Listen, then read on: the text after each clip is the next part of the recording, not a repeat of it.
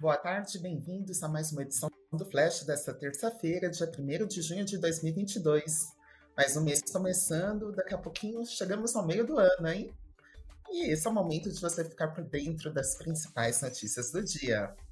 O destaque de hoje é a renegociação da dívida da Oi, que caiu pela metade do preço, além do recorde de recebimento de declarações de imposto de renda de pessoa física pela Receita Federal.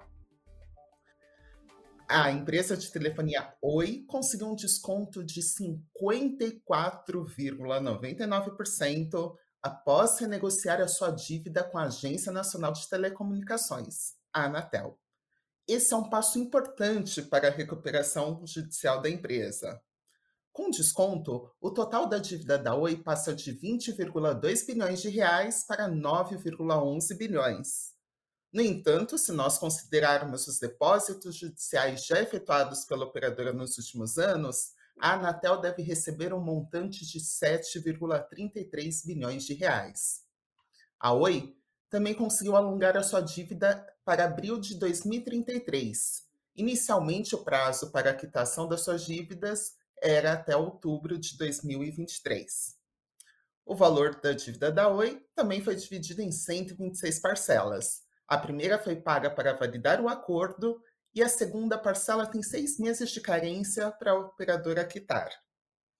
Além do desconto da dívida, a Oi ganhou mais tempo na B3, a Bolsa de Valores brasileira, para seguir com as suas ações abaixo do preço de um real. Segundo o comunicado da companhia, a partir do dia 1 de julho, será iniciado um novo período para eventual operação de 30 pregões ininterruptos com a cotação da operadora abaixo desse valor.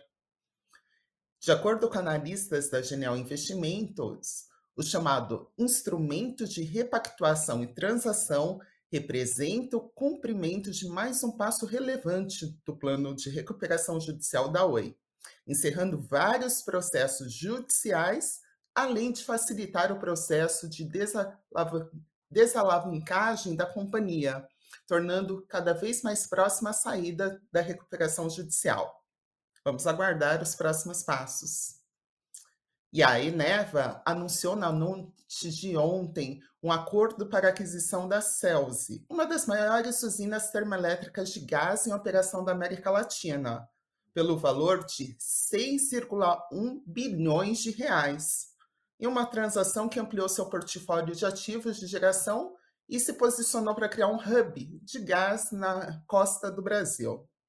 O negócio anunciado pela empresa prevê a compra pela Eneva de 100% das ações da controladora do empreendimento termoelétrico, as centrais elétricas de Sergipe Participações, que, como o próprio nome diz, fica em Sergipe, no litoral nordestino, né? que hoje pertence à empresa americana e considerando as dívidas assumidas pela Eneva de 4,1 bilhões de reais, o valor da operação alcança 10,2 bilhões. Lembrando que a empresa está localizada na Barra dos Coqueiros e tem capacidade de produzir 1,59 gigawatts, é, o que é equivalente a 15% da demanda de energia somente da região nordeste do país. E a Petrobras lançou nesta quarta-feira um novo site, onde apresenta de uma forma didática e com visual aí mais amigável as parcelas envolvidas na formação de preços da gasolina, do diesel e do GLP, o famoso gás de cozinha. O objetivo da empresa é facilitar o acesso às informações sobre os preços dos combustíveis, o que vem sendo muito debatido ultimamente.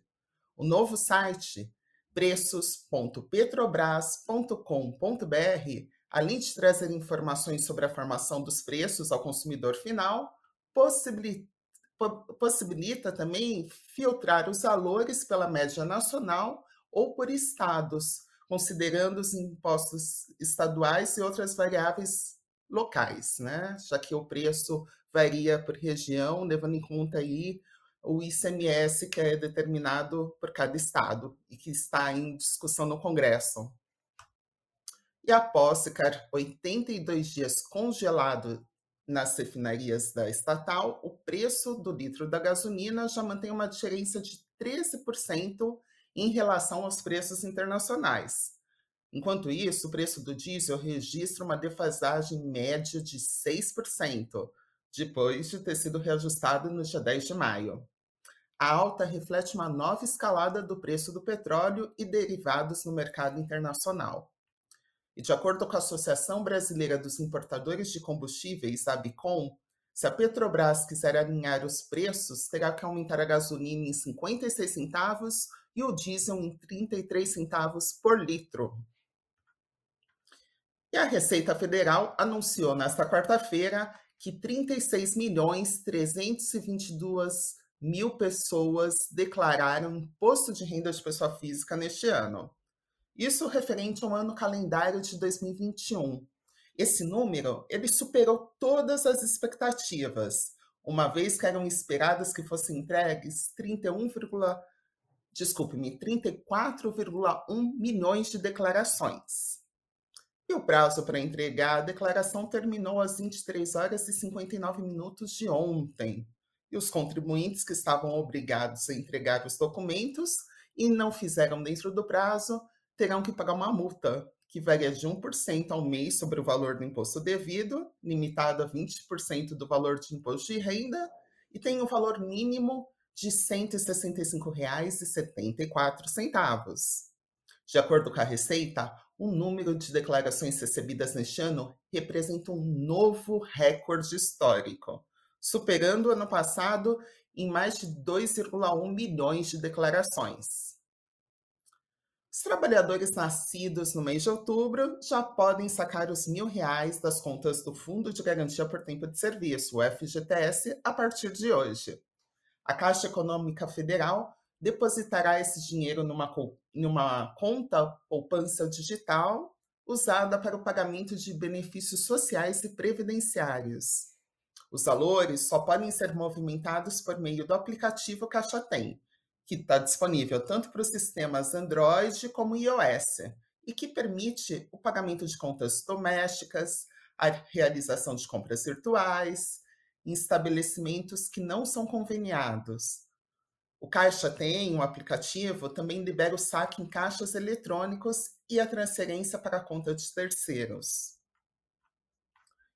E a Carteira Nacional de Habilitação, a CNH, passa a ser emitida em um novo formato a partir de hoje. De acordo com a Secretaria Nacional de Trânsito, o documento vai ficar mais moderno e vai cumprir determinações legais, possibilitando até o nome do o uso do nome social e da filiação afetiva do condutor, que assim desejar. Foi incorporado também à nova CNH um código internacional utilizado nos passaportes, que vai permitir ao condutor embarcar em terminais de autoatendimento dos aeroportos brasileiros. Esse novo documento vai trazer informações impressas em inglês, francês, além do português, e vai facilitar o uso em outros países. A substituição da carteira não é obrigatória, gente. Ela vai ser implementada de forma gradual para as novas habilitações, na medida em que os condutores renovem ou emitem uma segunda via do documento. E lembrando que a nova versão também trará uma tabela para identificar os tipos de veículos que o condutor estará apto a conduzir, além de informações sobre o exercício de atividade remunerada do motorista e possíveis restrições médicas, como no caso dos PCDs.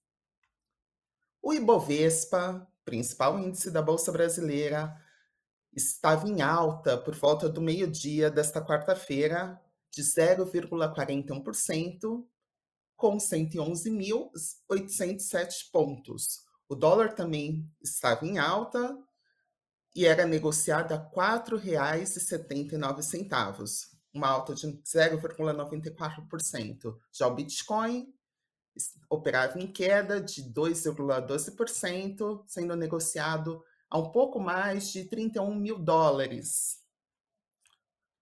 Pessoal, e agora vamos aos destaques do Invest News desta quarta-feira.